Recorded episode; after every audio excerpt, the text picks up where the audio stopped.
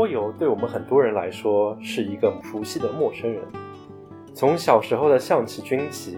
到后来突然火遍大江南北的三国杀、狼人杀，桌游带给我们很多欢笑。但我们却又不知道桌游界的天地有多大。除了那几款爆款外，还有什么各具特色的桌游？或是考验脑力、运筹帷幄，或是模拟商业、尔欺我诈，又或是阖家欢乐？哪一类、哪一款更适合自己与小伙伴们呢？这期节目，我们请来了桌游爱好者海鹏，从桌游的历史到现代桌游的机制与分类。乃至与电子游戏的相互影响，一一给大家娓娓道来。就让我们听听现代桌游的故事。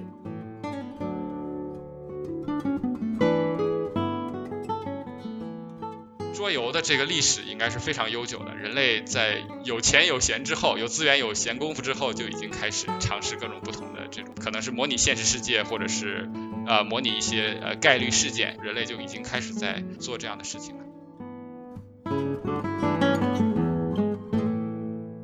我觉得像我们以前经典的桌游，比如说像这些国际象棋啊，或者我们中国人常玩的象棋、围棋这些游戏呢，它们有一个共同特点，就是它们都是这个零和游戏。呃，就是随着这个时代的发展，人们逐渐发现这个世界不再是这么简单的两方对抗了。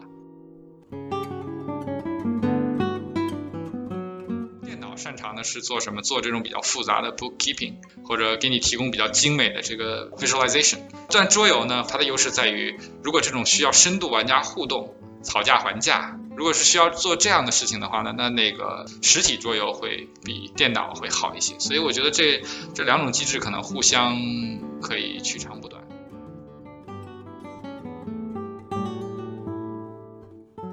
这里是牛油果烤面包。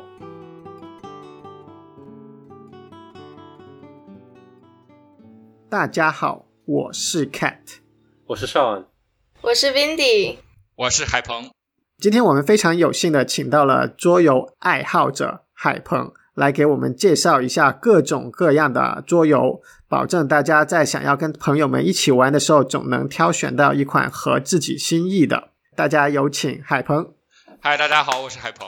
啊，非常感谢 Cat 的介绍，我也非常呃有幸今天来跟大家聊聊桌游。哎，其实，在我们策划这期节目的时候，我们在想，就是为什么要聊桌游啊？这个实际上，因为像美国这边疫情非常严重嘛，所以大家都已经其实在家里面已经隔离的不知道隔离多少时间了，已经开始缅怀过去一大家一起聚在一起玩桌游的美好时光。然后我们再说，那个既然玩不了桌游是吧？现在这个时候，我们作为一个。有自我追求的节目团体，我们要给大家普及一下桌游的知识。这样的话，让大家等疫情结束之后，大家就会有变得更加有知识、有深度的，可以选择更适合、更好玩的一些桌游来来进行游戏。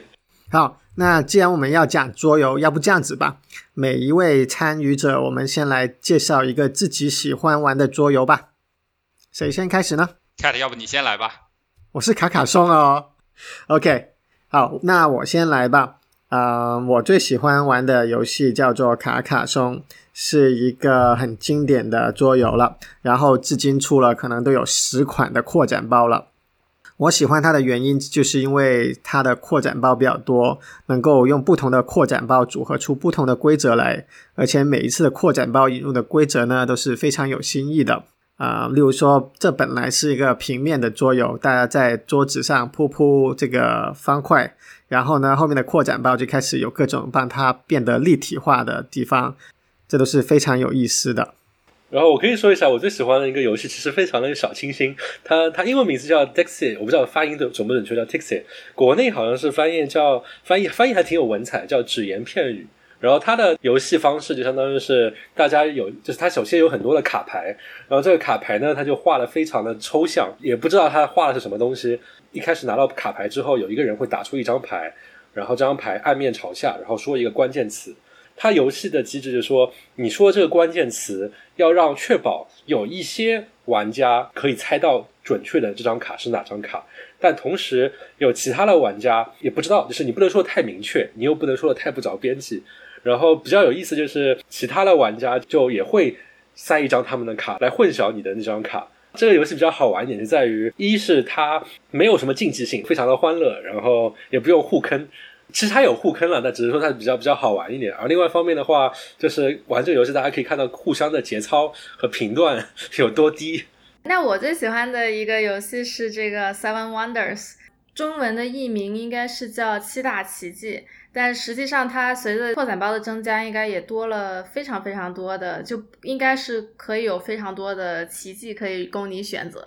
然后，它的游戏的宗旨是在于说。呃，大家会每一轮抽一张卡牌去建设自己的这个王国，然后通过一些跟你的左邻右里的一些资源交换，就非常像真正的一个这个古代文明它是如何建设起来的这么一个一个东西。然后它最后的话就是给你的整个你建起的王国打一个总分，然后比较一下，哎，谁的建得好啊？要全方面发展还是有单方位的单方面的一个一个科技强国这样子一个打分，对。然后我觉得它好的点在于说，嗯，它比较和平吧，它不是一个，它相对 peaceful，撕逼的成分比较少，就是可以默默的、愉快的建设自己的王国。其实有点像现在这个 Animal Crossing 啊，就是这么一个游戏吧。然后也有扩展包变成什么两个人玩啊，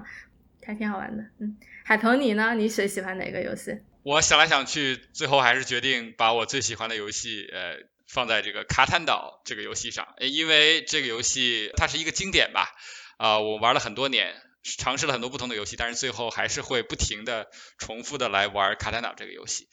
可能很多人都知道，这个游戏呃，它的背景是啊，大家一起来到了一个荒岛上，然后呢，要在这个荒岛上呢发展生产、创造交易，然后建造自己的村庄、道路、城市，然后还带有一定的互黑成分，互相抢劫呃彼此的资源呀。然后哪个人领先了，大家互相对对对啊，卡在关键的位置上，阻止对方的这个扩张。然后这个游戏呢，除了上面说的这个，它的核心的这个呃一个机制呢，就是大家可以进行交易。这个交易呢是非常具有开放性的，大家每个人占的资源不同，运气也不一样，产生的资源的量和呃数和量都不太一样。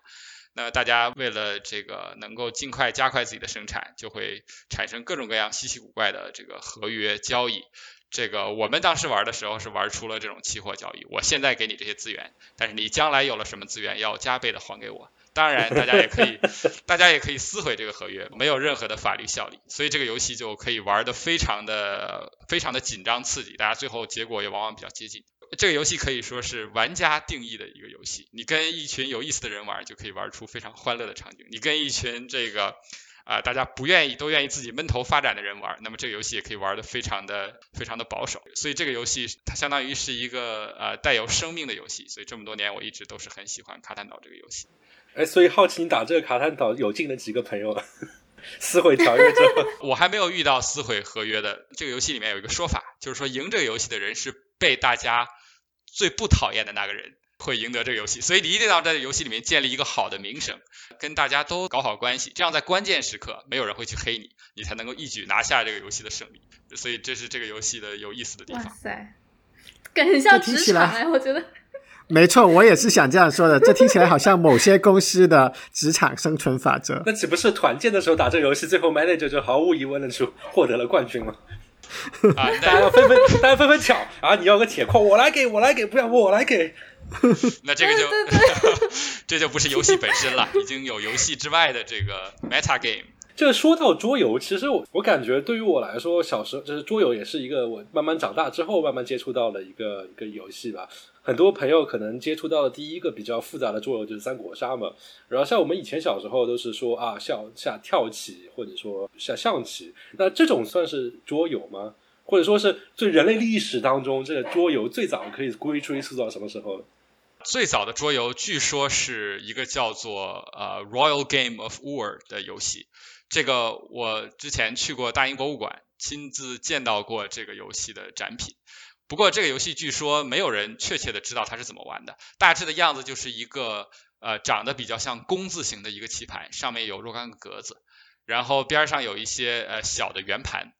然后呢大概可能是。把这些圆盘投掷在这个棋盘上，落到不同的地方。这个具体是怎么样的机制，我也并不太清楚。但是这个据考证是一个呃公元前两千六百年就有的一个皇家游戏。哦，两千六百年前就有公呃，元公元前两两千六百年，那这现在是四千多年，是四千多年前了。OK OK，对，是在两河流域发现的文物。桌游的这个历史应该是非常悠久的，人类在有钱有闲之后，有资源有闲工夫之后，就已经开始尝试各种不同的这种，可能是模拟现实世界，或者是呃模拟一些呃概率事件，人类就已经开始在做这样的事情了。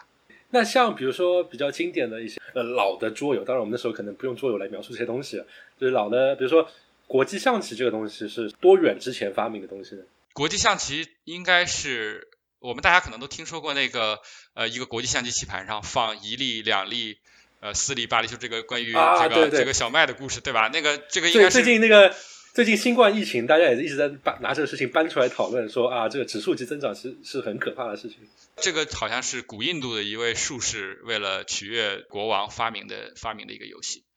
然后这个游戏很快就传遍了全世界。在这个大英博物馆里面有一套这个刘易斯棋子，对吧？这个上面有很多稀奇古怪的这个人物形象。就这个游戏，说明当时已经是在这个英国的这些贵族里面非常非常受欢迎的一个游戏了。那我就想，桌游它作为一个已经有几千年历史的这样的一个活动吧，那它现在发展到现在，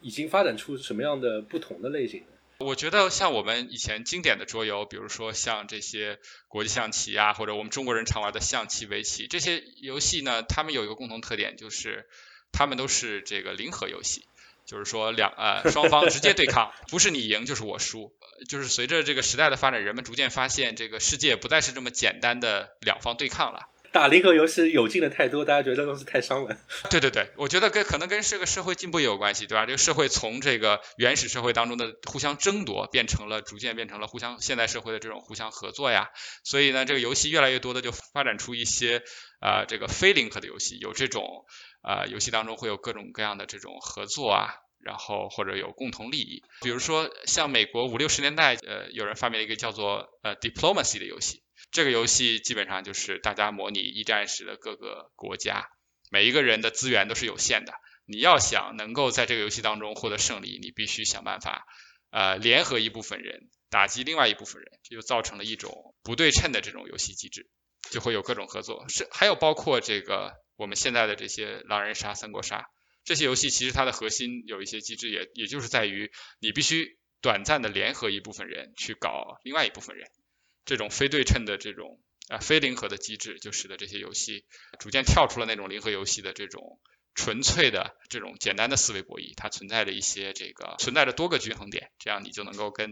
呃造成这个游戏当中会存在各种玩家互动，各种不同的讨价还价，然后使得这些游戏逐渐变得玩法变得更加的丰富。我们作为一个中国人啊，这个我们对于平时中国所谓传统的这些桌游可能比较熟悉。那那比如说数一数的话，像你提到的中国象棋、呃围棋，然后我还记得小时候玩那种就是军棋，就是什么炸弹司令、旅长、军长，什么步排兵布阵这样，然后还有飞行棋、跳棋，这差不多是中国人小时候经常会玩的一些桌游。那么对于比如说像像欧美他们作为比较传统的这些类似的游戏，除了国际象棋之外，还有哪些呢？像欧美上一代人经常玩的游戏呢，纸牌游戏，呃呃，如果你去问老一辈的美国人，他们会玩这个桥牌，或者学名就是 contract bridge 订约桥牌，这个就对，是每次听到桥牌，觉得觉得是好像非常高级的一个牌，就是嗯聊到的时候就啊，邓小平桥牌打得很好，哪个嗯哪个投资大师投桥牌打得很好。对对对，这个游戏其实很符合这个，就是因为美国是一个 country of business，对吧？它这个这个桥牌其实全名 contract bridge，它就是说我们先商谈一个约定，对吧？我们约定好谁的牌强，谁的牌弱，以哪个花色作为将牌。啊、哪一方赢多少吨，然后大家才来进行这个执行这个合同，看看这个合同是不是可以。如果要到这个合同的人完成了这个合同，那么他获得比较多的收益；如果要到这个合同的人最后违约了，没有完成这个合同，那么就对方得分。这个非常像像一门生意，这是桥牌，但是他要学学习的东西，因为它有比较复杂的积分规则，然后教牌本身也有一个比较复杂的体系，所以这个游戏现在年轻人是不愿意玩的，年轻人都去玩更加这个劲爆的这个就是 poker，像 poker 当然也是美国的传统游戏之一了，但是现在比较受这种 pop culture 的影响，大家都更愿意玩这种。你说的 poker 就是德州扑克是吧？不是那种平常的那种扑克牌的扑克。Poker 有很多流派，就是说公共牌有几张呀，然后你的手牌有几张呀，然后还有替换手牌的这个，有一些 poker 还有一些替换手牌的这个。那替换手牌的规则，就是这些规则不同呢，有不同的流派，但是它的核心机制都是你根据自己的手牌还有公共的牌，你知道自己的牌有一个相对的强度，你可以根据这些相对的强度去相应的下注，最后牌最大的人赢下所有下的这些呃赌注，基本上的机制都是一样，但是它还是有很多流派，Texas Hold'em 只是一个比较流行的这个玩法。还有呃另外一个比较流行的是 Omaha，对，Omaha 也是一个比较流行的，Omaha 的公共牌更多一些，所以能凑出的牌更大，是一个更加刺激的一个呃概率也更加难计算的这个呃流派，所以这个 Poker 也是有很多很多玩法流派的，对，然后另外美国还有一些家庭游戏啦，就是就像类似于我们中国人玩的这些呃象棋、围棋、陆战棋这样的游戏，比如说 Uno。这是一个 Uno 啊，对对对，这个游戏是一个可能大家都玩过，类似于一个颜色接龙吧？对，颜色和数字都有的一个接龙。对，它里面还会有各种反转，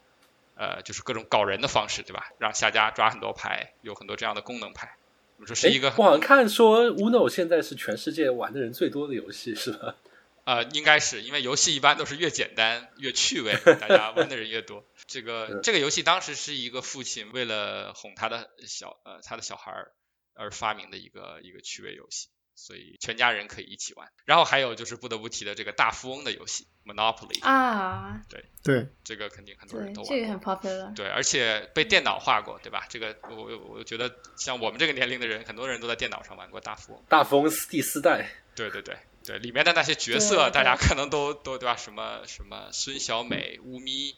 还有什么宫本武藏，这里面的 这些人物，好像大家都是耳熟能详。然后美国人还有一个文字游戏，这个可能只有他们这种用拼音文字的人才会玩的 Scrabble 这种拼字游戏。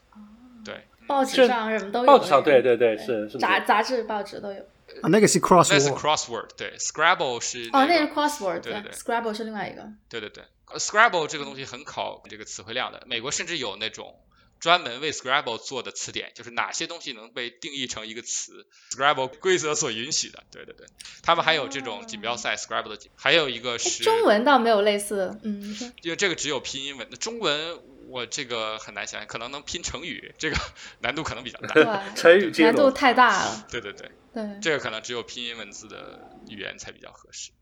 还有一款这个美国美国特别常见的游戏叫做 Risk，这是个多人游戏，基本上就是一个大致是以拿破仑战争时代为背景的，就是一个统治全球，在一个世界地图上，大家会放很多小木块来代扮演自己的军队，然后你可以不停的扩张你的地盘，地盘越多，得到的这个资源也越多。玩好了的话是一个滚雪球的游戏，据说 Zuckerberg 脸书的老总小扎也很喜欢的一个游戏。对，我看到最新出的那本书里面也是这样说的。这个看来小扎是内心还是有征服世界的野心啊。对啊，可能扩张脸书在全球的这个呃势力范围，就像他在玩玩这个游戏。是蛮像的，对。各处去做 growth。其实你不好说扎克伯格的 power 更大，还是说是随便一个小国的元首的 power 更大，对吧？有些时候他其实比很多的政治人物 power 还要大。对，但是扯远了。刚才你说，比如说，就是刚才我们聊了很多，都是一些比较经典传统的游戏嘛，像你说是上一代人会玩的游戏。那么，那么什么叫做这一代人会玩的游戏呢？就是像我们提到的，比如说卡弹岛这样这之类的这些游戏，好像似乎都比我们刚才说那些要复杂的多。那么这两者之间是不是有一个分水岭？对我注意到的这个情况是，至少现在大家回头看的话，都认为这个一九九五年出版的这款卡坦岛是一款这个呃怎么说界定呃这些经典桌游和这种新式桌游的这个一个里程碑式的游戏。这刚才我也大致介绍了这个游戏的基本的背景和玩法。怎么说卡坦岛这个游戏有很多特点，都是这些现代桌游特有的这些，而这些经典桌游没有的。比如说刚才我提到的这个非零和。就是说，现代游戏一定要多个玩家，然后玩家之间存在着这种并非你死我活的互动，而是有合作。如果我们合作，我们俩对我们两个都好，对其他不参与合作的玩家是比较糟糕的结果。有了这个机制之后，这游戏的互动就大大的提高。另外呢，还有一个，因为它是德国人发明的，德国人在二战之后呢，有意识的避免在游戏当中引入战争的主题。这一点你可以去看德国人设计的大部分桌游，基本上都是发展经济啊，建立一个文明啊，基本上都是这种啊呃正能量式的游戏。这种互相杀伐的游戏基本上是很少见的。然后呢，另外一个就是说，要求没有玩家在游戏的过程当中被淘汰，要让所有的玩家能够全程参与。比如说卡塔岛这个游戏，就是建了居民点，或者建了城市，或者建了最长的道路，你都可以得分。最后谁先得到这个十分，谁就获得游戏的胜利，而不是通过你你在整个游戏过程当中不能摧毁对方的设施，只能自己得分。这就说这个游戏是一个类类似于比赛，而不是而不是这个征服这样的一种游戏机制。哎，其实我觉得这个还蛮重要的，因为很多聚会游戏，比如像打三国杀，大家很大时候碰到一个问题，就是一个人很早就死了，然后基本上他就不知道干什么了，大家可能又打了一个小时，他就一点事情都没有。是的，是的，对，这样狼人杀也是，对，对这个机制，其实它的设置呢是有利有弊的。它的利在于呢，所有的玩家都可以从头玩到尾，但是它的弊呢，就是说这些有些玩家呢，他可能会全程陪跑。全程陪跑就是说他已经没有没有胜利的希望。但是更糟糕的一件事情是什么呢？是有所谓的 king making，就是说这个落后的玩家呢，他想让谁赢，他就可以让谁赢。这个最弱的第三个玩家往往会成为左右，对吧？他本来自己胜利无望，但他成为了左右胜利的这个一个一个重要人物。当然，有些游戏机制设计好呢，呃，这个落后的玩家可以充分利用这种机制，向双方要好处，让自己赶上来。这跟现在的国际政治很像啊。对吧？比如说像印度这样的国家，他就呃左右逢源，东西方阵营都可以给他好处，因为因为大家都希望拉拢他。呃，当然这个只是个类比了。这个以前中国也是这个角色啊，对中国曾经 苏联帮美国，是的，是的，中国曾经也是这样的角色。对，没有玩家这个淘汰，其实它这个机制呢，也也是也是有利有弊的。但是大部分的情况下呢，还是说希望所有的玩家都能够一直参与到游戏的结束。呃，然后另外呢，就是这些游戏呢，一般都不是纯粹的策略性游戏。也不是纯粹的这种随机性游戏，而是介于两者之间。为什么要这样呢？就是说，如果一个游戏完全是基于策略，那么会导致一个什么结果？就是像国际象棋或者围棋这样的游戏，大家会觉得这个这个门槛就太高了，强悍的玩家永远能够吊打这个入门的玩家，这样的话游戏就就显得比较枯燥。而这种加了一些随机性呢，可以让初学者也有一定的这个得胜的机会，这样可以让游戏更加对这个初学者更加友好。比如说，在这个卡兰岛里面呢，经常被人诟病的就是这个掷骰子，因为它的每一轮生成什么资源，呃，生成多少资源，往往都取决于这个骰子的结果。这样导致的结果就是，我可能占了很富饶的土地，但是因为年景不好，这骰子没治好，长期达不到资源。这个这个情况也会出现的，就是因为这种这样的机制呢，会导致很多有趣的情况出现，初学者也有机会。哎，这也就是为什么大家会进行期货交易。就是说，因为我也不能保证我能 拿到风险，对对对，风险就是对抗未来的风险。万一对对，其实这个这个如何能够这个叫什么对冲这个风险，本身也成为了游戏的一部分。然后还有一点呢，就是因为现在我们有了电脑游戏，所以我们不再满足于看着这个棋盘上，比如说像中国象棋，就属于从这个游戏的样子上来说，可以说是非常简陋的，对吧？棋子上面写几个字。对，这个就相对的比较简陋，但是现在的这些游戏，就我最喜欢那个棋子上面写了一个很大的红色的字“帅 ”，是的，是的。所以这些现代的游戏呢，它就借鉴了，就是说要做出这种电脑游戏的这种画面感、逼真感。还是以卡坦岛为例，它这个岛是由十九片六边形的像地图一样的东西拼成的一个呃一个大的六边形的岛，每块六边形上画了这个地貌，它可能是个麦田，可能是一个呃山丘，也可能是一个这个。一块红土地，就是说它这个地图拼起来之后是一个非常漂亮的岛屿的样子，呃，六面都是环海的，然后玩家在上面放的各种的城市居民点还有道路也都是很逼真的这个形状，这样玩家在玩的时候呢，就有一种呃成就感，你确实是在建立一个一个属于自己的一个小的部落、小的文明。哎，你说到这种艺术设计，让我想起来，就是像我看西方，他们其实有很多人喜欢玩一种。也算是桌游，叫战锤。然后具体的玩法我没有了解过，但是战锤之所以我了解，是因为他们有一个分类，就是说战锤的每一个棋子都是长得千奇百怪的这种各种战士的模样嘛。然后就会有专门的厂商出不同的这种战士的模型。这个模型给你的时候是一个一个塑料的模型，然后它是灰色的，它没有上色。然后就有很大的一个玩家群体专门去。嗯，投入到去怎么制作这样一个棋子的过程中，给它上色啦，给它做一些金属的光泽啦，这些爱好者群体就专门是做这个棋子。嗯，对，这个确实是在美国有很多很多这样的，像它的一些这个大型的桌游博览会，往往都会有这种呃类似于这个表演赛一样的这种游戏，是在一个非常大的、做的非常逼真的像沙盘一样的这种地形上，然后用这些模型进行这个长时间的这种对战。呃，这个确实是一个这个桌游文化当中的一部分。这相当于是桌游界和模型界有一个交互的过程。这个游戏发展到最后，这个界限逐渐都是逐渐模糊的。对于这些现代的桌游呢，从策略本身来看呢，就是说它一般都会带有一定的这个开放性，就是它给你提供很大的这个策略自由度。如果比如说像这种传统的游戏呢，往往大家都会总结出一些最优的开局。那对吧？这个像像国际象棋学习开局是一个，还有或者围棋啊，学习这些定式都是很常见的，就是它这游戏的一个重要的组成部分。但是对于这些现代桌游，它往往有一定的这个布局，有一定的随机性，这棋盘每次都不一样，然后这个土地的这个呃富饶程度也不一样，所以大家往往每一次采用的这个呃初始的设置或者一些套路也都会有区别，所以它就给玩家提供了很多这种开放性。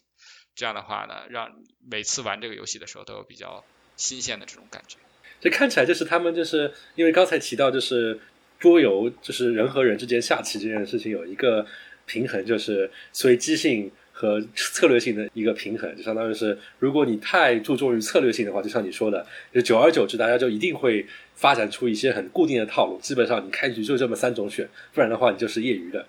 所以说，相当于这就跟打星际一样。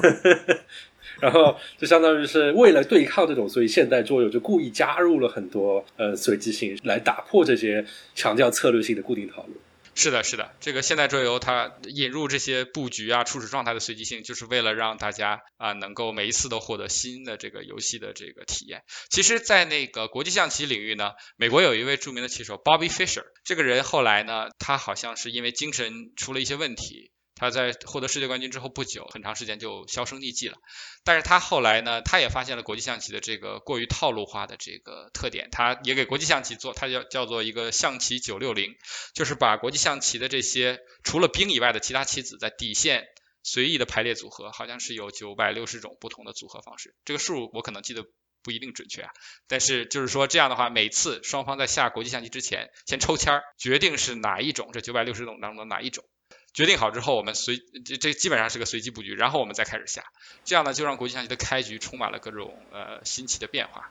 就是他，我估计 AI 就要骂了，妈，老子刚刚机器学习学习这么多，你他妈给我搞这些东西。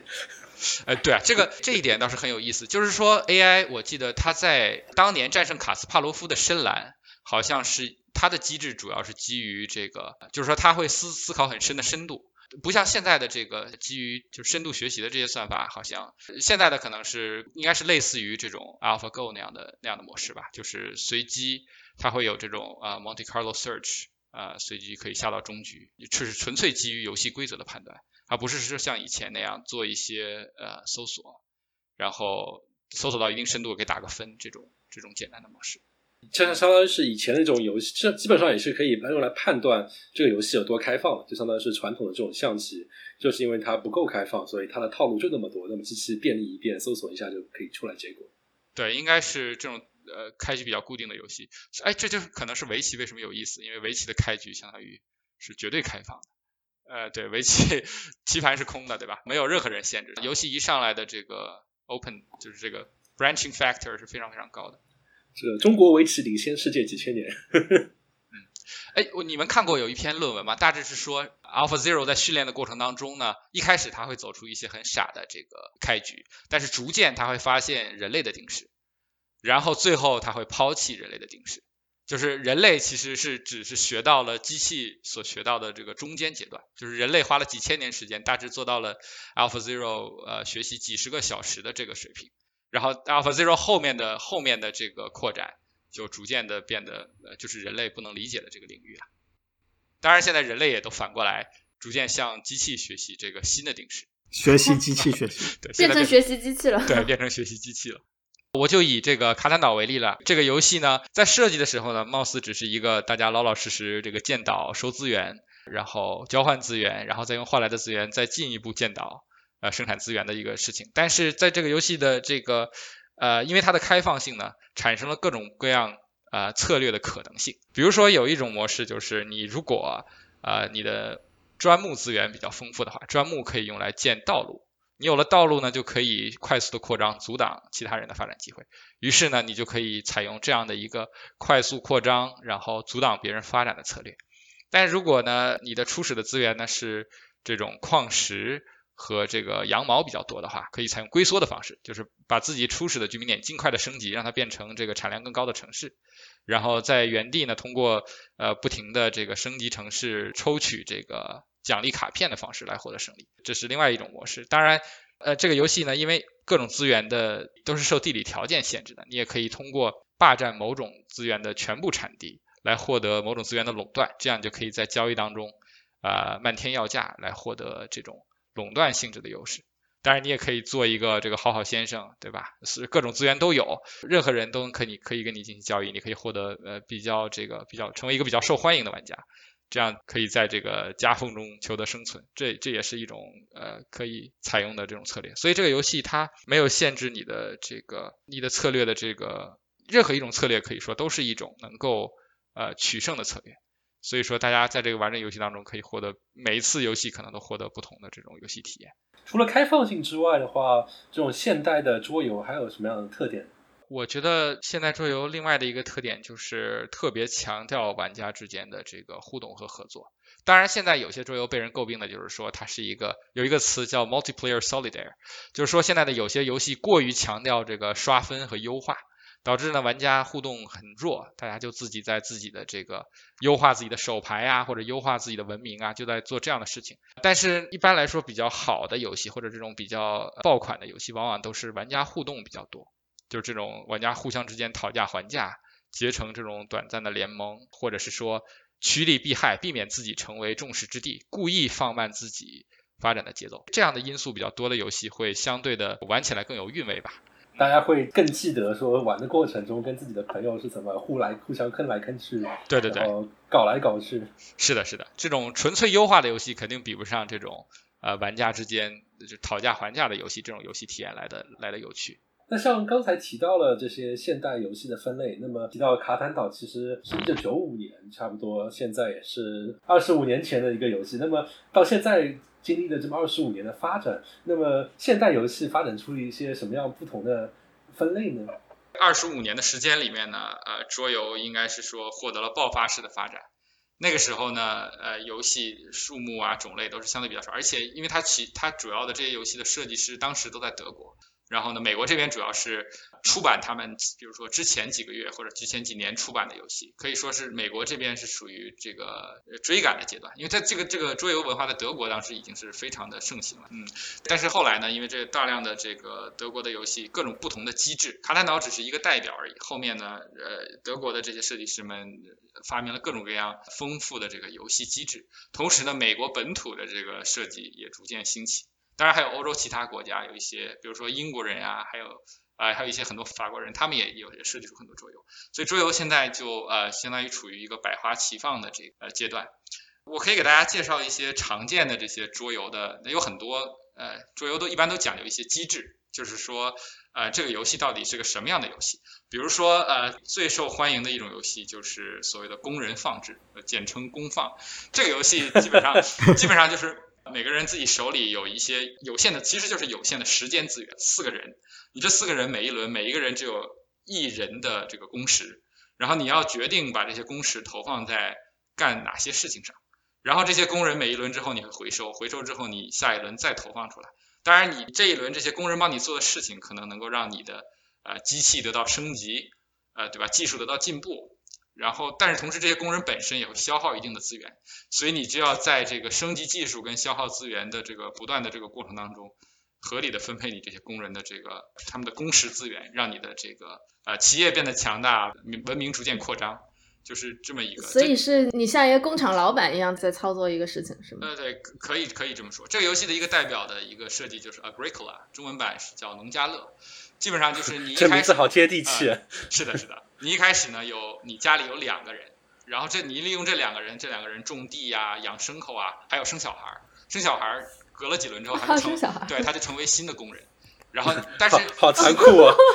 但是新的工人真的很像农业社会。农民的孩子世代务农是？对对对，但是新的新的工人还要多一张嘴，他要吃饭，就是你每一轮收收成上来的东西还要养活更多的人，所以有的时候并不是说人口越多越好，你到时候会体会到这个人口到达一定程度就不要再增长了，在农业社会是这样，没有技术进步的情况下，不能不能快速的增长过多的人。它这个游戏其实很好的体现了这一点，你只有升级了你的技术，你才能够付得起再养一个人的这个代价。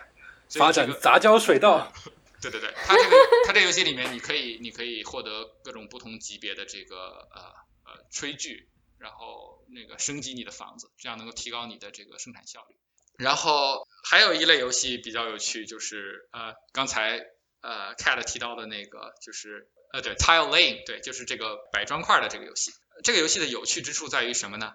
每一个人摆的砖都会改变其他人手里现在砖块的价值。就是说，因为我摆了一块砖之后，我影响了这个地图的格局，那么剩余的人能够把他手里的砖再拼到哪些地方的这个价值就会发生变化。比如说，我可以摆一块砖，原来一块很肥的地方我把它毁掉了，我也我也可以摆一块砖，原来一块看起来不那么吸引人的呃地方，现在变得突然很吸引人了。所以就是每一个玩家他做的事情都对后面的玩家有很多的影响，这个是这个这种 tile laying 这种游戏的这个有趣之处。这个过程当中也会存在着各种合作啊和互相黑的这种这个，我想 Cat 玩玩这个游戏玩的比较多，他肯定有有有很多这种体会。就比如说，对，就是无穷的想办法去偷别人造了一半的东西，或者偷不来的时候就把别人的那个东西保证他是做不完的，所以他都拿不到分，或者只能拿很少的分。对对对我，得不到了，你也别想得到。是的，就是充分利用手里放的这块砖，改变场上其他人手里的这些资源的价值。这个游戏机制也是很有意思，而且它非常的容易上手，因为你每次要做的事情就是摆一块砖，所以它这个游戏的这个玩家等待的时间比较短，所以这个也不会造成说过于长的这个长考啊，会让这个玩家觉得这个索然无味。那卡卡颂算不算也是一个工人放置的游戏？因为你要放这个 Maple 上去。呃，工人放置强调的是有限资源的分配，你每次这些工人一定要都放上去。但是 Carcassonne 它这工人基本上是你审视，你可以放，你也可以不放。我觉得它更是强调的是这个你放上去的这块砖改变场上的这个格局，它更强调的是这个。当然，这个桌游它的机制你可以说都不是一个纯粹的机制，只是说它看更侧重哪个方面。很多的这种工人放置也是有 tile laying 的这种成分在里面。你刚刚提到这个，其实让我想起来，就是之所以要弱化那个策略性，强调随机性的其中一个原因，可能是因为策略性太强了，大家都需要深思熟虑，然后就给对方其他的玩家带来的体验不太好，就等你半天一点动静都没有。是的，是的，我在选桌游的时候，往往都会去看这个就所谓的 downtime，就是一个玩家如果 downtime 特别长的话，这个游戏其实是很不合适大家一起一起获得欢乐的。哎，所以说桌游他们会有专门的评级，说这不同的 downtime 是多少？呃，像 downtime 一般来说，只能说是一个经验法则吧。一个游戏如果它的，比如说你的 branching factor 非常高，每一次你做决定的时候，你你的选择很多，而每个选择呢影响又非常深远。对于这样的游戏，那肯定就是 downtime 会非常长。比如说围棋就是一个典型的这样的游戏，你每一次在棋盘上下的位置非常，除了官子阶段，你的下的位置非常多，每一手可能又都是影响深远。因为围棋经常是有这种下了一手若干手之后，你会发现这个棋位置非常关键的这种情况，所以对于围棋就是一种典型的这种 downtime 非常大的游戏。但是你如果像 poker 的话，downtime 就会相对比较小，因为你每一次能做的决定相对的空间会比较少，所以长考的机会其实没有那么多，因为你你基本上就是就是 raise、call 和 fold，你能做的这个决定的空间相对会小一些，所以它它这种长考的机会并没有那么多。大部分的游戏呢，应该是介于这两者之间了。如果要给一个指标的话呢，如果我们去这个这里给大家推荐一个网站，叫做 Board Game Geeks，这个网站上呢会对游戏有一些定量的这个衡量，它有一个叫做游戏的 heaviness，这个这个数字基本上就是呃说明了这个游戏的，它综合说明了这个游戏的规则复杂程度啊。然后玩家需要呃思考的这个时间呀，然后这个游戏的需要的总时长，它大致可能这个数是对这这个东西的一个概括。大概就是说这游戏打起来有多累。啊，对，可以说你打起来有多累，需要做多长时间的预先的准备，因为有些游戏的规则也很复杂，所以呃，这个数据可以可以做这样一个参考。对，但是大部分 downtime 呢，大家可以去比如说 YouTube 上看一下这个游戏的这个评测，一般都会呃这些评测的这些呃博主都会对这些游戏的 downtime 做一个比较全面的或者评估。downtime 中文怎么翻译啊？一般我觉得应该翻译成等待时间吧，玩家等待时间。就其实还是一个游戏的一个欢乐程度、幸福感，或者是整个就是的一个很重要的 factor。如果 downtime 太长的话，其他人其实有时候会挺觉得挺是的，不愉快是的，这就是为什么像 Seven Wonder 这样的游戏非常的好，每个人都是在同时做决定，这样的话，它 downtime 基本上可以降到最小，除非说这个群体里面有一个人规则不熟悉，特对规则不熟悉或者特别特别愿意长考，把大家都卡在那里，否则的话，这个同大家同时做决定 downtime 是非常非常少的。对，而且 Seven Wonder 的话，你手上的手牌就几个，你是一个非常的 limited 的选择，不像一个比如说围棋，你是一个对吧？几百个选择，有时候是的，是的，对。对，限制这个选择的数目确实是减少 downtime 的一个有效的手段。你就是不能让玩家手牌过多，或者是在棋盘上可下的位置过多。这样的话，这样的游戏就会比较搜索起来就会比较累。那么刚才我们提到了工人放置和摆砖块，那么除了这两个之外，还有什么其他类型？其他比较有趣的，比如说呃，拍卖机制在这个桌游里面也是很常见的一个机制。我最喜欢的一个拍卖游戏叫做 Modern Art。这个游戏大致就是说，每个人手里有一些艺术品。感觉这个游戏设计的非常的非常恶意啊！这现代艺术啊，对，它是作为一个拍卖游戏，它是带有一定的恶搞成分，而且它充分说明了现代艺术的一种机制，就是说，一个作品的价值完全取决于这个市场上有多少的买家，买的人多了，这个艺术家也就火了，他的未来的这些他的作品，呃，价值也就会上升。所以这个游戏就在于，呃，它的玩法就是大家怎么如何通过拍卖来这个操纵这个市场。如何让你的艺术家的画在拍卖市场上尽可能多的被卖出去，从而抬高他未来作品的价格？呃，这就是这个游戏的这个精髓的地方。它确实是有一点这个 恶搞现代艺术市场的这种啊这种成分。之所以拍卖机制在现在的这些游戏里面呃比较常见，呃，还有一个重要的因素是什么呢？就是说，比如说我们经常在玩游戏的时候会有平衡性的问题，比如说一个道具或者一个技能，我到底给它价格定多少？这个才不会过于的 OP，对吧？如果一个非常强大、非常强大的武器，我定价太便宜了，游戏设计的定价太便宜了，大家都去买它，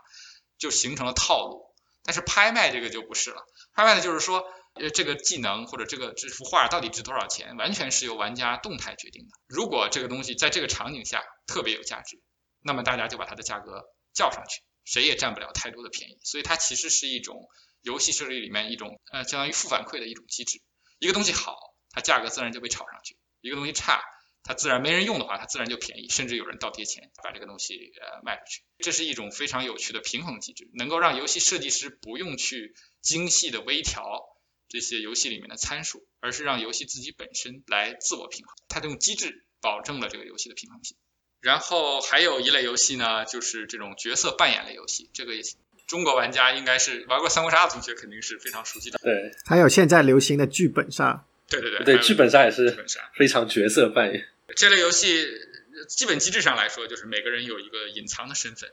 然后呢，这个身份给你一些特殊的功能，你又不能够轻易用这些功能，因为你一旦用功能，就会传递一些信息，所以就存在着这个这个平衡，就是说你到底是何时暴露身份，但是使用你的功能，还是你你要隐藏身份，呃，尽可能对吧，在关键时刻再用你的特别的功能，所以这就存在着这个平衡啊，还有这个 bluff 这种或者表演的这个成分，所以这个跳预言家，哎，对对对，跳预言家、跳警、跳假警、假预言家，对吧？就存在着各种 bluff 和反尔 bluff 虞我诈。是的，是的。这个我想你们玩这个，像 Avalon 啊，呃，Werewolf One Night，这都是呃比较，就是说这种没有 player elimination 的这种狼人杀版本，就是它可以让所有的人一直玩到终局，呃，每个人都能够参与每一轮的投票。当然，你的身份暴露了之后，其实呃你的这个你在这个游戏里继续的价值相对就会减少。看到你之后只会微笑。对对对，是的，是的。这样的游戏，我觉得现在还是如果玩家比较多，这个大家聚会在一起的话，还是很受欢迎的。呃，相对比较轻松愉快，规则也简单，大家而且大家可以玩的都比较有参与感。我记得 Cat 好像之前经常组织大家玩这个，你们是玩剧本杀，剧本杀是吧？对，去年前年主要是玩剧本杀吧，但是就看谁手上有剧本了，要拉到有一个人有剧本就可以玩几盘，然后也不是特别在乎谁赢谁输，因为不是每个剧本杀都设计的非常的平衡吧，或者说有些剧本里面你只有玩完了，你才知道这个剧本有些设计很不合理的剧情，然后这个剧情简直是一个天大的漏洞，但是你玩完你才知道。但是我觉得像这种角色扮演类的游戏，像刚才呃海平说到那种艺术设计方面，其实可以做到非常夸张。像国内我知道有很多剧剧本杀的那种体验馆，就会让你穿专门的衣服，然后房间也会装饰成那种符合这个剧本的样子，什么民国时期，还给你放一些老歌，就非常有代入感。像那个《明星大侦探》不就是这个剧本杀终极终极版嘛？可以为这个剧本杀再造一座宾馆，造一艘船是吧？这个是这种级别的。大型剧本杀，呃，还有就是说玩桌游的时候，经常会有一些呃，怎么说呢？如果你不想跟朋友的关系搞得太僵，或者有一些比如说夫呃夫妻关系啊、男女朋友关系搞得太僵的话，有的时候这种对抗类的游戏总是要有输有赢，就会造成比较大的这个冲突和麻烦。所以呢，最近有很多的游戏都这种都转化成了这个所谓的合作类游戏。我们谈到疫情嘛，最经典的一款合作类游戏就是一个叫做 Pandemic 的游戏。每个人都扮演啊，你可以扮演一个这个急救员，一个科学家，或者是一个货物调度员，就是你扮演这个抗疫当中的各种不同的角色，然后大家一起在全球防止疫情出现大爆发，然后尽快的研究出疫苗，然后把疫情控制住。如果大家做到了和通过合作做到了这一点，游戏获胜；如果不是这样，那就所有的人都输。这是一个这个纯粹的合作的游戏，所有的人的目标完全一致。觉得这种游戏以后。搞了更复杂一点，可以搞一个对抗机制，加入一些比如说抗议者。哎，有啊，它有一个扩展包，就是讲它是有一个生化恐怖分子，这个人是专门负责搞事情的。所以是这个游戏里面是有一个坏人，一大堆好人这样子吗？如果是扩展了的话，对，有一个坏人，有一个人负责玩坏人。但他的身份是暴露的吗？还是还是说他的身份是隐藏的？我没记错的话是暴露的，他是一张角色牌来的。就跟其他几个角色一样，是一张角色牌来的。阳谋搞破坏。对，呃，对，这个当然合作类游戏呢也会分这个信息全透明类的和信息呃不对称类的。比如说像刚才提到的 Pandemic，它就是说信息对所有的人可以做到都是透明的。大家每个人往往都说，哎，我打算怎么干，我手里有什么牌。这样的话呢，就是能够让这个最后这样的游戏呢，往往虽然大家合作的气氛会很好，但是往往会。游戏比较有经验的游戏者会组织大家来，就相当于变成了一个 solidaire，就是有一个人统一调度所有的玩家。这样的话就会造成这个游戏，呃，对于某些初学者来说可能不太有意思。所以呢，就会有有另外一些设计师就是说，那我们虽然是合作的游戏，大家的目标一致，但是每个人看到的信息不一样。然后每个人看到的信息不一样呢，你又不能够自由的交流这个信息。于是怎么把这个信息有效的传递出去？哎，或者是说，在不知道信息的情况下，怎么做到按照概率呀，或者是按照这个 minimax 的原则，怎么优化，这就成为这个游戏更有趣的一个成分。比如说，现在最流行的一个叫做 Hanabi 的游戏，中文叫花火，这个游戏就是这个呃这种非完全信息的合作类游戏的典型。它基本的想法就是每个人手里拿着若干张牌，我们要把这些牌呢按照某种特定的顺序打出去。但是呢，我不知道我自己手里拿的是什么牌，我只能看到其他玩家的牌。轮到我的时候，我只有两种选择，要么出牌，要么向其他玩家传递一个非常简单的信息。这个信息是高度受限的，我不能告诉他啊，你哪张牌是什么，我只能告诉他这个地方可能要么是颜色，要么是数字，对，要么是颜色，要么是数字，所以你不能告诉他更详细的信息。所以要通过大家某些约定俗成，或者是根据这些呃不同的人告诉你的信息做某种判断。呃，所以在这样一个过程当中，大家要想把。呃，自己的手牌按照特定的顺序打出去，其实是一个难度非常大的事情。这个游戏呢，后来大家发展出了各种不同的这个，有很多约定俗成的东西。比如说，在什么情况下，就是我为什么选择告诉你信息而不告诉别人信息，这本身也是一个信息。对，就说明你可能有立刻就可以出的牌，对吧？就是有这样，大家会产生各种这样的约定。感觉就是一个游戏设计师和有玩家之间的一个抗争。啊，是的，是的，大家都在 play against the game。是的。所以这个游戏我也是非常非常推荐的，可以就是说它是一个非常考验人的这个，同时考验你的逻辑和直觉的一个游戏。有些时候你需要非常缜密的思维，有些时候呢，但你也可能因为不是所有的信息都是能够充分传递的，所以有些时候你需要一些直觉或者是一些根据当时的场景进行合理的假设。现在的这些合作类游戏呢，逐渐就发展成了这种呃更高级的一种，既需要呃交流也需要推理的这种呃有趣的这种机制。还有比较流行的就是 code name，这个大家可能也都听说过，就是一个一个人通过给信息，他会说一个词，然后呢，这个词不能直接跟这个桌面上的这个词相关，然后这个猜词的玩家要根据这个词，还有一个数字，就是说桌面上可能跟这个相关的词会有那个数字那么多，然后于是这个猜的玩家就要根据这个信息来决定给出这条线索的人心目当中到底是哪几个词。就他手里有一张这个 ground truth 这种，他知道哪些词是需要被选定的，哪些词是需要被排除。那听起来，比如说像我比较喜欢的，呃，你只言片语，它在某种程度上也算是有点类似这种游戏，因为它相当于是有一个机制，让你必须得说一些暗示，但同时又不能说的特别明显。如果你要一个人猜中的话，相当于你们就是一个合作类游戏。可以这么说。我玩过那个 Code Name，我觉得还跟只言片语还蛮类似的。少女，如果你没有玩过，你可以试试，我觉得还可能你会喜欢。对，啊对。然后最后一个呢，就是说美国其实，呃，刚才我们说的这些游戏机制，往往都是这种所谓的这种欧洲式的游戏。就是强调这个合作呀，不强调零和，而是强调这个是各种玩家互动啊，大家一起通过这个竞争实现某些目标。美国人是比较好战的，从历史上来看是一个比较 比较好战的民族，所以他们有另外一类游戏呢，就是这种所谓的 Ameritrash，这些游戏往往都是以战争作为主题。为什么叫 Ameritrash？这个名字感觉有很多的料在里面。对，Ameritrash 的意思就是说它是策略为辅，随机性和宏大的主题为主，就是它比较强调这个场景的精美，然后场面的宏大，主题一般都是战争主题，大量的掷骰子，战斗有大量的随机性。这就是为什么呃把他们叫做 America trash，因为他觉得这游戏的精髓不在于这个这些外表的东西。美国人设计的游戏很多都是比较强调这个外表，所以这只是相对于那个所谓的 Euro Game 来说的。感觉是旧世界的人们对于新世界的 污蔑，是吧？我觉得有点这个意思。对，其实这个游戏玩起来还是很爽的。我觉得男孩子可能都喜欢在地图上放很多塑料兵啊、塑料坦克、塑料飞机，然后然后组织这千军万马去这个攻城略地。我相信很多男孩子都非常喜欢这一类的游戏。那给我感觉是像我之前提到的那个战锤，它应该也就是一个典型的 Ameritrash 这样的游戏。机制上来说应该是，比如说美国人以前经常 Hasbro 的，它的版权应该是 Hasbro，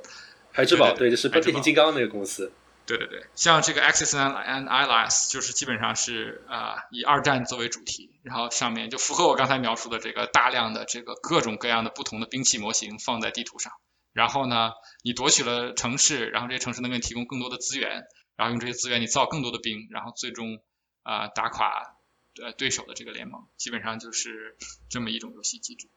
相当于是把玩具和桌游结合在一起。对，我觉得带有这样的成分。我觉得呃这样的游戏其实用电脑来玩可能更啊会更容易一些，因为它里面的模型实在这个太多了，玩起来会光是把这个游戏呃设置起来，这个 set up 时间可能就要很久，所以这样的游戏可能它跟电脑游戏之间的这个边界就已经比较模糊了。像这种比如说像什么钢铁雄心啊这样的游戏，对，其实也是在地图上放置这个大量的这个各种兵种，然后跟各种不同的帝国互推这样的模式。所以这个我们很自然的就会想到，因为现代的这个桌游和这个电脑游戏的界限呢，其实不是特别的清楚。有很多的桌游其实是从电脑游戏被改变而来的，而很多的桌游呢，因为非常的受欢迎，而且为了让世界各地的人能够一起玩，也被转化成了这个，呃，也被进行了数字化。而且不仅仅是说是这种电脑游戏，因为我们现在有很多移动设备，很多都变成了这种手机啊、平板电脑上可以玩的游戏。哎，这样你说的话，确实是因为战锤它其实它的电脑游戏系列也是一个发展了十几年的一个比较经典的一个电脑游戏的系列。嗯，是的，这种把电脑游戏拿到现实世界当中的这种改编，应该是有很多。你这让我想起来，就是我之前看电脑游戏，看他们那时候的历史，他们就提到了呃，现代的，因为早期的呃很多电脑游戏，大家可能印象中都是角色扮演，就是 RPG 嘛。然后，其实这些 RPG 它的源头就是呃桌游，因为可能国内玩家不太熟悉，但是欧美玩家，特别是很多比较呃极客一点的人都会知道有一个桌游叫做《龙与地下城》，这是 D N D，它也算是个比较特殊的一种桌游，相当于是它的玩法可以跟大家稍微介绍一下，就是在比如说它会有一个 Game Master，他就会有一个主持人，然后他们会有一本非常非常厚的一本规则书，然后跟你说啊，这个比如说战士他的数值是什么样的，然后你碰到怪物的话，比如说女鬼这个这个它的数值是怎么样的，然后哥布林他数值是怎么样的，然后大家可能聚在好朋友的家里面，然后开始疯狂脑补，然后呢主持人就跟他说啊，大家想象一下，我们现在在步入一个危机四伏的丛林，当当，这时候突然一个呃水怪跳了出来，来。大家开始翻书，翻书，翻书。水怪它的数值怎么样？说哦，水怪是八格血，攻击力是这么多。然后，请问各位玩家，我们要干什么？然后那个玩家到他的时候，他就说啊，我要攻击，掷一个骰子，骰子的数目可能大过多少多少情况下，表示你命攻击命中，就是这样的一个桌面游戏吧。它就相当于是现代的角色扮演电子游戏的一个一个开端。就一开始角色扮演电子游戏，就是把基本上就是把这个桌游搬到了电子数字化的这样的一个世界里面。给我感觉上来说，就电脑游戏这个东西本身，几乎说就是脱胎于桌游的这样的一个概念。我觉得这个电脑游戏其实跟桌游它们之间有很多，就是电脑擅长的是做什么？做这种比较复杂的 bookkeeping。或者给你提供比较精美的这个 visualization。但桌游呢，它的优势在于，如果这种需要深度玩家互动、讨价还价或者这种那个 bluffing，如果是需要做这样的事情的话呢，那那个实体桌游会比电脑会好一些。所以我觉得这这两种机制可能互相可以取长补短，在他们这个做改编或者做变化的时候，可能就是牺牲其中一部分优势，但是换取了另外一部分优势。像你说的这个 Dragon and Dungeon，像它的这种实体化，像你两种游戏机制都体验过吗？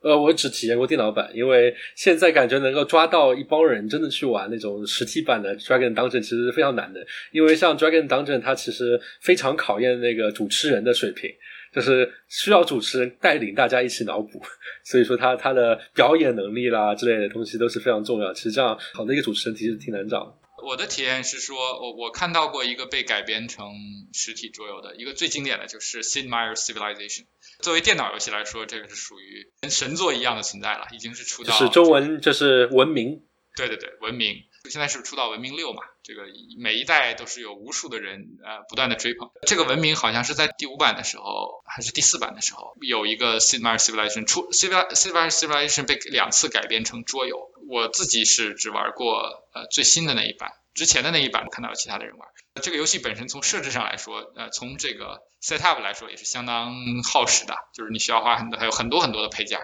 然后你要把这个游戏开起来，然后非常非常复杂的规则，因为这个游戏本身它确实是一个很宏大的宏大的游戏，然后你这个 bookkeeping 本身也相对的比较麻烦，但是还是还是有很多人乐此不疲，因为它毕竟提供了一个大家可以面对面在几个小时之内。完成一次这个 civilization 体验的这个过程，这个电脑的话，你可能要坐在电脑前好几个晚上才能够完成一次。照理来说，比如说像桌游和电脑游戏互相转化的话，就相当于是，如果是变成就是电脑游戏变成桌游，他们它就会加强互动性，然后规则的复杂性就会减少。是的，是的，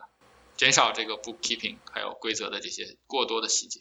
是的。它一般这个游戏都会有很多很多的维度，比如说你在文明里面，你要同时管理，你要管理金钱、科技、文化、宗教，就你要管理的维度特别特别的多。一般如果要呃进行桌游化的话，往往会适当的牺牲一些维度，就是让这个你要管理的这个资源的维度降到一个可控的情况。如果维度太多的话，那这个玩家就很难方方面面都顾得过来，而且经常会玩错，就是所谓的村规，就是说玩错了规则。这个 落子无悔，对这个东西往往无法无法 trace back，一旦玩错了，可能前面的努力就都白费了。哎，但像我记得以前，比如说。当然，像你说的，就是电脑游戏变成桌游，或者桌游变成电脑游戏，如果真的要认真的去做这个转化的话，相当于是设计师需要花很多的精力去做修改。那么有没有就是比较简单的，在让大家可以在线上玩到一些传统游戏的方法？像我们比如说以前小时候的时候会知道有叫呃联众网络联机平台。就相当于是大家在上面打扑克牌啦、打军旗啦这样的东西。那么像你刚才提到这种，嗯，桌游有没有一个平台，就是不用做这么多的设计的改动，就是让大家玩这些平时就可以玩到的？我倒是知道一些这种平台，它是说是把桌游纯粹的搬到线上，这个游戏平台只给你提供呃基本的这个游戏的一个界面和规则的它相当于能够监控大家是不是遵循了规则。如果你做了一些超出规则的，它这个系统会那个阻止你干这样，就是做一个那个 sanity check。然后这样，比如说有一个网站叫做 Board Game Arena，在这上面有很多非常受欢迎的桌游都已经被搬到了这个网络对战平台上面。我之前就在这个疫情期间就跟一些朋友在这上面玩玩了一些呃桌游。以前我们都是一起聚在一起当面玩的。我觉得现在像比如说视频视频通信这个技术这么成熟，大家是完全可以直接拿打开这个这个网站，同时又把那个视频群聊开开来。那这个得每个人自己在自己面前放一副桌游，对吧？然后每个人做了什么 move，然后大家同时在自己的棋盘上进行进行复刻。这个对，这难度很大。这个是有也有解决方案，就是有这种 tabletop simulator，它就是提供一个，它也不提供规则的执行。只是提供一个虚拟环境，每个人在这个虚拟环境里做了什么事情，所有的人都能看到，大家可以自行的维持规则。我听说 Tabletop Simulator 还是一个非常好的物理模拟器啊，所以呢，在这个引擎里面呢，你需要翻桌，你是可以翻桌的。这我也在想，就是说，其实其实那个 Simulator 做事情就需要比较基本的物理引擎，这样的话，你说子是可以落在桌子上面的，那么那么大部分都是可以模拟出来。是的。其实很多的这种爆款游戏呢，他们很多的大的游戏公司都直接已经把它们做成了这个，比如说做在了 iPad 上面，然后大家可以相当于可以直接在那个游戏的这个界面里面就有联机游戏模式，它已经是都已经是这个自己有自己的这个虚拟的这个网上对战平台了。这种爆款游戏往往都有这样的机制。最近有一款呃爆款游戏叫这个 Size，就是战联。在 Steam 平台上已经有它的这个单机版了，大家也可以在网上一起进行对战。让我想起来，比如说另外一个国外非常火爆的一个卡牌游戏，就万智牌，叫 Magic Gathering。他们现在也是慢慢的往数字化走，就开始花很多精力去做电脑游戏，让大家可以在网上打。嗯，是的，呃，像万智牌这样的都已经它带有比较多的竞技成分，所以我觉得它这个也非常的符合，他希望更越来越多的人参与到这个。这个它相当于可以走向这个 e-sport 这样的呃领域，相当于让更多的人参与这个竞技。诶，刚才我们提到电脑游戏和桌游嘛，因为电脑游戏大家可能都比较熟悉，就是它怎么去盈利。基本上一份呃数字拷贝，那么比如说在美国这边差不多会会卖你一个七十美金左右，然后国内可能就卖个四五百块钱人民币这样。那么比如说一份一份的拷贝这样卖，这样非常直观。那么像桌游领域。他们的整个生态体系就是怎么赚钱的？桌游领域比较传统的早年的方式，基本上是采用这种设计师加出版社的方式，这跟出书其实是差不多的。这个游戏设计师设计出来之后，向这个主要的这个游戏出版社投稿，如果这个出版社看到你的这个呃 prototype design 之后比较满意的话，就会呃决定出版你的游戏。所以相当于是跟书一样，作者是不是被雇佣的，而是说我我写好之后，我我投稿过去。呃，对，最早的时候是这样的，有很多早期的游戏设计师都是这样。还有一些游戏的这个游戏出版社，它出版社是自己有设计能力的，就是它相当于有一些固定的设计师给他设计各种游戏。像美国有一家叫做 GMT，它主要是设计战争游戏的，它的一些设计师会在网上给大家。推出一些游戏的 concept，就是我一些概游戏的概念，比如说地图都画出来，游戏的说明书基本上写好呃草稿，但是没有实体做出来。如果有五百人以上的玩家表示我们要预付，我们愿意玩这个游戏，那么这个出版社就会把这个游戏印出实体版，这是另外一种机制。相当于是桌游界的 Kickstarter。呃，对，它是可其实 Kickstarter 跟这个很像。对，Kickstarter 跟这个很像，但是 Kickstarter 其实它是怎么说？就是 GMT 它是说，如果不到五百人，我就不做了。它其实是一个零一的，但是 Kickstarter 相当于做的更好。那相当于这个众筹我有不同的阶段，对吧？给钱的人多了，我就做的更 fancy 一些；给钱的人更多了，我就在做的做的更全面一些，对吧？所以 Kickstarter 其实是一种更加成熟的、更加现代的这种机制。像刚才提到的 Size，其实就是一个非常成功的一个呃众筹的案例。哦，Size 也是从 Kickstarter 这样对对对起来的。Size 是从 Kickstarter，而且 Kickstarter 因为它有这样的机制，有了资本的这个滋润，它可以把这游戏做的非常非常的精美。像那些早期的游戏，往往因为它都是出版社承担风险，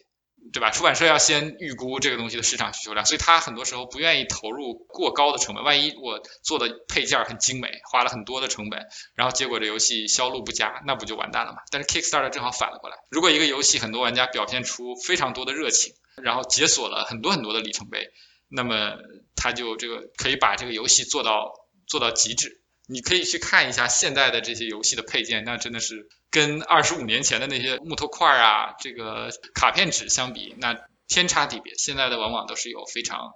漂亮的这个塑料模型。像之前其实美国这边非常火的一个十八禁游戏叫做呃《Cars Against Humanity》，中文我不知道有没有翻译啊，就是。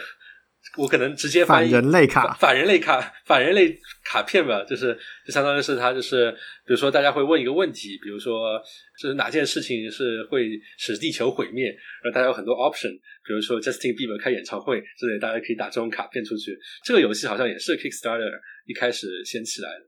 是啊，Kickstarter 确实是能够，就相当于很多脑洞，你可以快速的验证是不是符合这个大家的口味和需求。有些原来出版社并不敢出版的东西，都可以通过 Kickstarter 有效的发现这个，这是一个市场的空缺。我觉得 Kickstarter 对于桌游来说是更好的一个出版机制吧，因为这个东西毕竟市场小众，出版社机制相对来说不愿意承担这种风险。我看了一下《Cards Against Humanity》这个现在这么庞大的、这么有影响力的游戏，最初它的 Kickstarter 的 campaign 筹钱的目标只是四千块钱。最终筹得了一万五千五百七十，确实是非常惊人。对，现在已经是非常非常大了。嗯，我玩过这个游戏，我觉得还是很有意思的。就是这个游戏其实有些时候它也并不完全是一个十八禁游戏，它有的时候也带有比较多的。这种政治啊，或者黑色幽默，就是说，如果你的语言功底很好，尤其是英语语言功底很好的话，你玩这个游戏是可以体验到很多乐趣的。呃，有些时候会造出非常惊人的这个，就是妙语横生。之所以说它十八禁游戏，是因为它的危机百科上面写它的年龄阶段是十七岁以上。哦，对，它官方的包装是这样写的。嗯，既然这个有很多出版社，也有很多的设计师，那么平时。像游戏界，他们大家都可能比较知道，有科隆游戏展，有呃 E 三，有东京游戏展，包括中国也有 China Joy。那么像桌游界有没有也有这样固定的每年的这样的活动呢？有啊，桌游界最大的这个博览会就是在德国的埃森，就是埃森埃森游戏博览会，每年就会有大量的，因为这个。现代的桌游还是德国仍然是它的这个最大的故乡吧，就是德国的设计师也比较多，然后德国人也有桌游文化，所以每年在德国的这个 Essen 就会有大量的设计师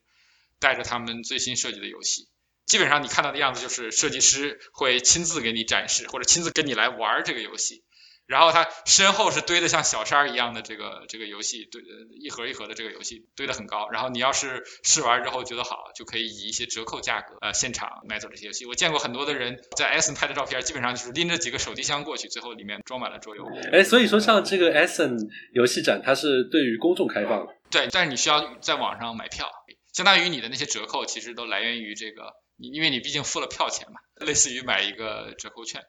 其实我觉得去那里主要是能够体验到很多，就是你找到一一群志同道合的人一起能玩一些，呃，玩一些新游戏，我觉得这个才是最关键的。那我觉得对于玩家来说，这个考验还是挺大的，相当于是你一天之中要给自己大脑装载，比如说二十个游戏的玩法，马上就要学会，马上就要玩的。是的，是的，只能说就是说，如果是游戏作者亲自给你介绍规则，他可能能够比较，就是他能抓住这个游戏机制的关键吧。如果你自己看说明书，肯定是比不上作者亲自给你介绍。他可以快速领你上手。这作者握住你的手说：“内建一定要赶紧跳内，不能在这边装下去。”我觉得是的，他们自己已经 play text 过那么多遍，他肯定能够知道精髓是什么。是的，是的。像大部分的桌游设计，往往都依赖于这个，因为现在的呃，你很难说用人工智能快速验证所有的这些游戏设计，所以很多都是都是用人来做这个游戏测试的。就是一些游戏设计师设计出来新的 prototype 会寄给很多的游戏爱好者，就他们会组织一些人来进行对这个游戏的平衡性进行测试，然后经过这些测试之后，再对参数一些参数进行修改，一个游戏才能够真正的面世。这种玩家有没有他们比较著名的一些玩家论坛？啊，最大的我觉得还是像 Board Game Geek。就是说，它既包括对这个游戏基本机制的介绍，比如说有它的照片，有一些评测视频，同时也会有一些网上就是桌游爱好者对它进行的各种打分。就是比如说这个刚才我们提到的这个重度指标，这游戏有多复杂，还有这个游戏的这个体验，对吧？有个 popularity，当然它也有论坛功能，大家可以在下面对这个游戏的机制进行规则进行提问，对这个游戏的感受写一些评论。呃，Reddit 上我也见过一些，比如说对一些新的桌游要出的这个谣言进行，对吧？大家都说，哎，哪个设计师又要出什么什么桌游了？大家怎么看啊？就是类似于这样的这样的话题也是有的。桌游设计的这些领域有很多这种。大咖一样的设计师已经活跃活跃好多年了，像这些人，每一次他们说要再出一个什么新游戏的时候，都有很多人关注。是桌游界的小岛秀夫。桌游界最出名的，像比较出名的一个人叫做呃呃肯尼奇啊，他这个人还是一个好像是一个数学博士，在金融界做过一段时间，后来呃自己呃独立设计游戏，设计了好多年。他早年出了很多很多经典的游戏，但是近年来的一些游戏呢，感觉有点炒冷饭，或者是就是感觉他跟现在的时代的这个口味已经逐渐脱离了。但是大家还是对他非常尊重。每一次桌游博览会，他都像吉祥物一样会会被请过去，对，给大家做一些这个签名签售的这个活动。他是德国人吗？他是德国人 啊，他他是他是德国有有一个巨大的。呃，看上去非常智慧而巨大的额头，大家可以去去搜一下他的照片。名字很奇怪，是肯尼奇啊，是 K N I T 啊 T Z I A，好像是一个还是 K N I Z I A，一个一个很奇怪的很奇怪的形式。我其实想到一个问题，就像刚刚你说的这个人，他原来是他是一个。变成了一个 full time 的设计师吗？还是说他是？就说我我其实好像也认识一些朋友，对桌游特别感兴趣，然后很想自己设计一些桌游。就他们是本来从 side project 变成了他们的 career 这样子吗？我的理解是说，这个肯尼奇亚博士最早，因为他他应该是在呃金融领域已经赚了很多钱了，他应该是说这个东西是作为 side project，他可能后来他其实可能并不需要用桌游赚来的钱来养活自己。